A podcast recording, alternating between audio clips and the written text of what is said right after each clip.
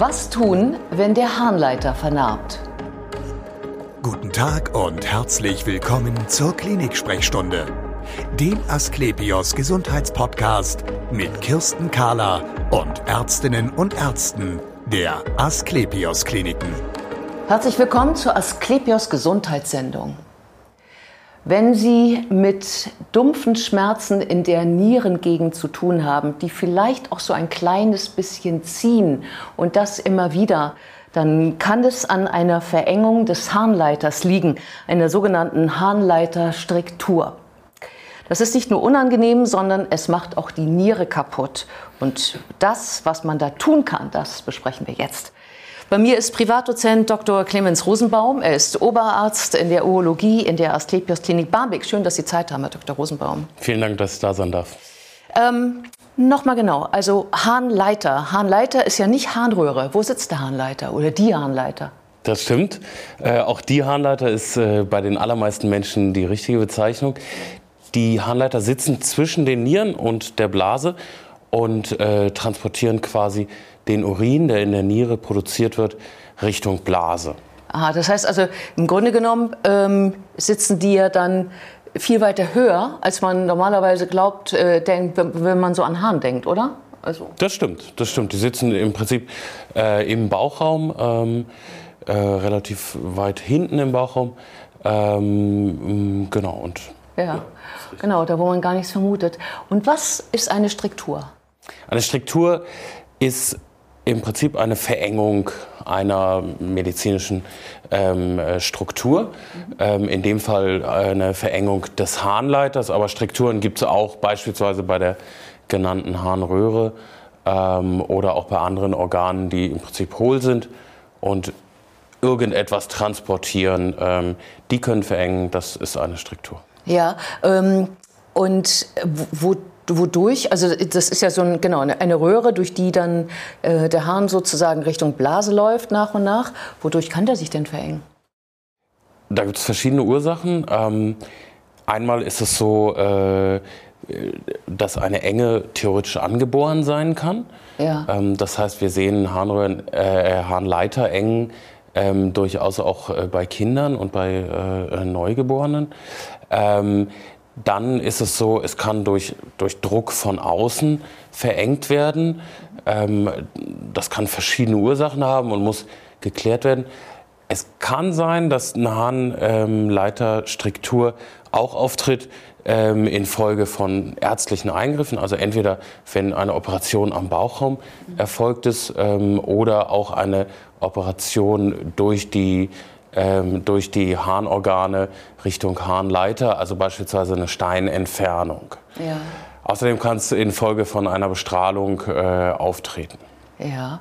Aha, das, ähm, dann sitzen die wahrscheinlich auch in unterschiedlichen Höhen, ne? je nachdem, genau. was für eine Ursache Ganz denn genau. dahinter steckt.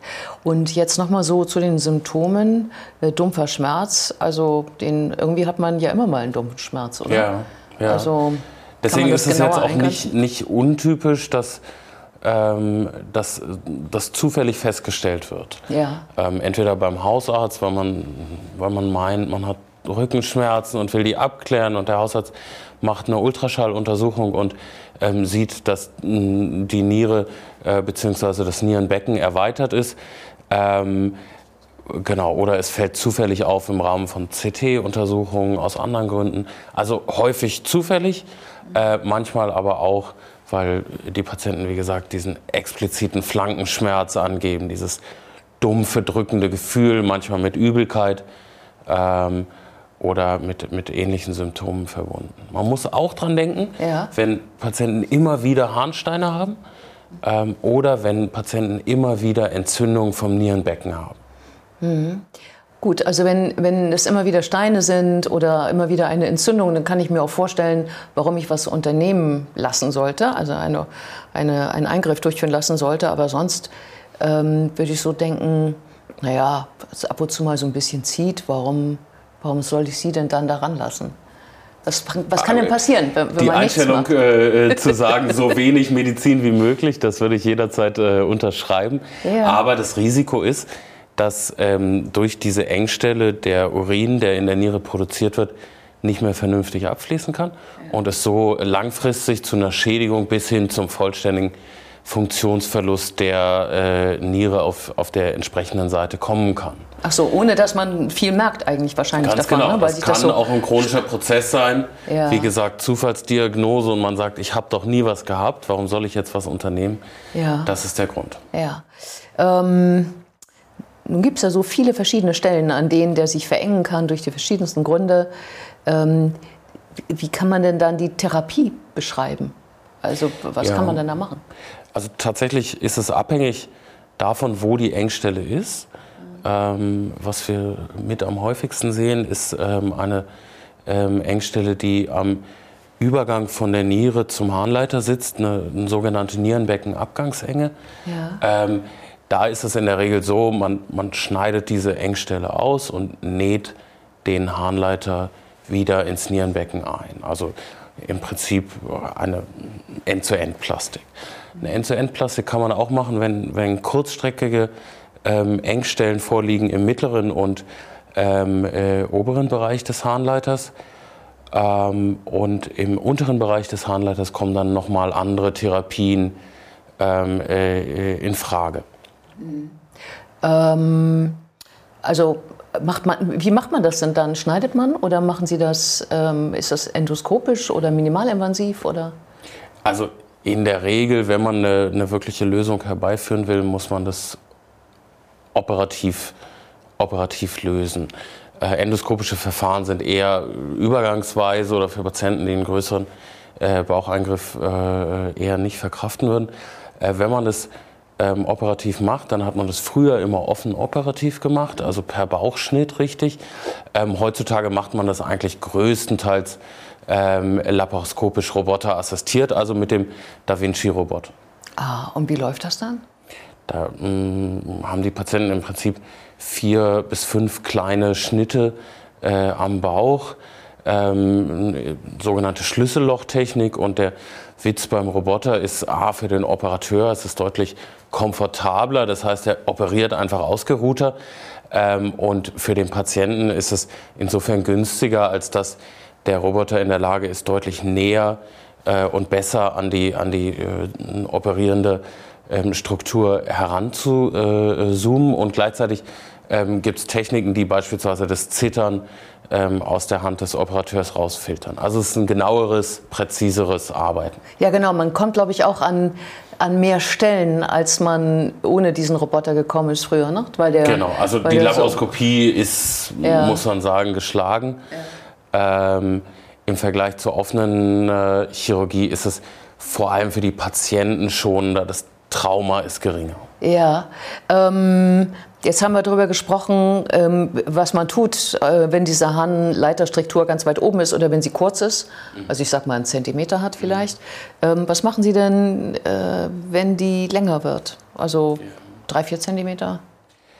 Auch da kommt es wieder darauf an, wo ist die Engstelle. Ja. Was wir immer mal wieder sehen, ist, dass äh, Patientinnen von, von Frauenärzten operiert wurden, sei es wegen beispielsweise einer Endometriose oder wegen einer äh, Tumorerkrankung äh, der Gebärmutter und dass es im Rahmen dieser Operation zu einer Harnleiterverletzung ähm, in der Regel im unteren Drittel kommt. Mhm.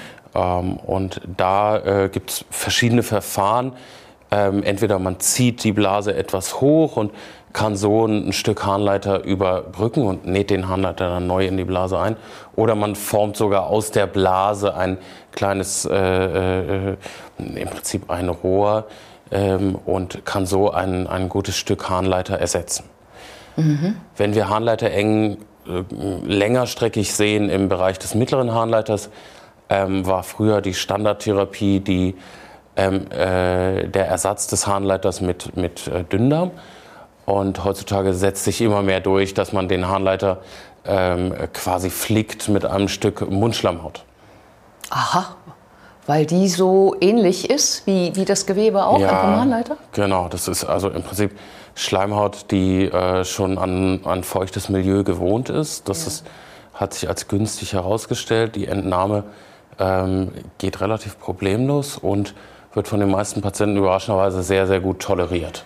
Ja, denn es tut doch weh im Mund. Genau, das ist viel weniger, als man denkt. Aha. Also ich bin selbst immer überrascht, wie gut es dem Patienten ähm, nach so einem Eingriff auch schon im Aufwachraum geht bezüglich des Mundes. Ja, ähm, ich komme nochmal zurück auf diese ähm, Technik, dass man, dass man den Harnleiter verkürzt und dann mit der Blase wieder koppelt. Ähm, die Blase selber ist ja so ein, ist ja eigentlich ja so ein Muskel, der mal unter Spannung steht und mal nicht. Und da frage ich mich, habe ich dann nachher Blasenprobleme? Also habe ich dann äh, Probleme beim Wasserlassen oder wird die überempfindlich oder was man noch für Inkontinenzprobleme bekommen kann? Also in den meisten Fällen ist es so, dass die Patienten es sehr, sehr gut äh, verkraften. Ja. Ähm, Voraussetzung äh, äh, vor allem für eine sogenannte Boari-Plastik, also für, die, für dieses Bilden eines, eines Röhrchens, das, äh, um, um den äh, untersten Teil des Harnleiters zu ersetzen. Voraussetzung ist, dass die Patienten vor der OP mindestens 300 Milliliter Volumen haben, also mindestens 300 Milliliter in die Blase vom Patienten passt, weil ansonsten nimmt man der Blase so viel Volumen, dass die Patienten nur rennen. Das muss man kontrollieren und das ist bei manchen Patienten, die vorbestrahlt sind, auch gar nicht sicher gegeben. Also das schauen wir vorher an. Da muss man sich was anderes überlegen. Ähm, wenn dann äh, die Operation geglückt ist, ähm, was kommt dann? Die Patienten sind in der Regel, also je nachdem, ob man das offen oder, oder ähm, robotisch macht, aber bei der robotischen OP in der Regel zwei bis drei Nächte im Krankenhaus ähm, und haben eine Doppel-J-Schiene also so ein dünner Plastikschlauch zwischen Blase und äh, Niere, ähm, der den Urin von der Niere in, den Bla in die Blase sicher ableitet. Und diese Schiene haben sie je nach, je nach Ausprägung der Enge und je nach Schwierigkeitsgrad ähm, in der Regel so ungefähr zwei Wochen. Ähm, können aber mit dieser Schiene nach Hause und kommen in der Regel auch gut, gut mit der Schiene ähm, zurecht. Ein Katheter in der Blase ist auch Usus und meistens liegt der drei bis fünf Tage. Also die Zeit, die man vielleicht im Krankenhaus ist. Genau, genau. Genau. Und diese ähm, Harnleiterschiene, also Doppel-J heißt was? Dass es sich hinten und vorne irgendwie so nach oben biegt wahrscheinlich. Genau, die kringelt sich oben und unten und ja. äh, so ist sichergestellt äh, oder so ist es sehr wahrscheinlich, dass sie weder nach oben noch nach unten ja. abrutscht. Und wie kommt die da wieder raus oder bleibt die drin? Nee, die äh, äh, kommt wieder raus, indem man äh, per Blasenspiegelung die Schiene, die ja dann gar nicht fixiert ist, irgendwie mittels Faden oder so, ja. Äh, äh, zieht man im Rahmen von einer Blasenspiegelung äh, einfach raus. Also ein ambulanter Eingriff? Ja, genau. In der Regel können das die niedergelassenen Kollegen ähm, problemlos machen. Und jetzt ähm, hat man ja diese ganze Prozedur hinter sich. Und was gilt bei dieser ähm, äh, bei dieser Krankheit? Gilt da, wer es einmal kriegt, kriegt es auch wieder? Oder kann man davon ausgehen, dass jetzt nichts wieder passieren wird? Nee, in den meisten Fällen ist das Problem dann behoben, muss man sagen. Die Erfolgsraten der äh, robotischen Harnleiterchirurgie sind sehr hoch. Mhm. Und äh, meistens gibt es eine spezielle Ursache, sei es ein operatives Trauma oder die Bestrahlung, wie gesagt. Und äh, wenn das Problem einmal behoben ist, dann, ähm, dann ist es gelöst.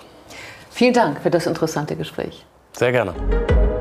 Und wir sehen uns wieder auf www.astlepios.com, auf Facebook und auf YouTube oder im nächsten Podcast. Werden Sie gesund.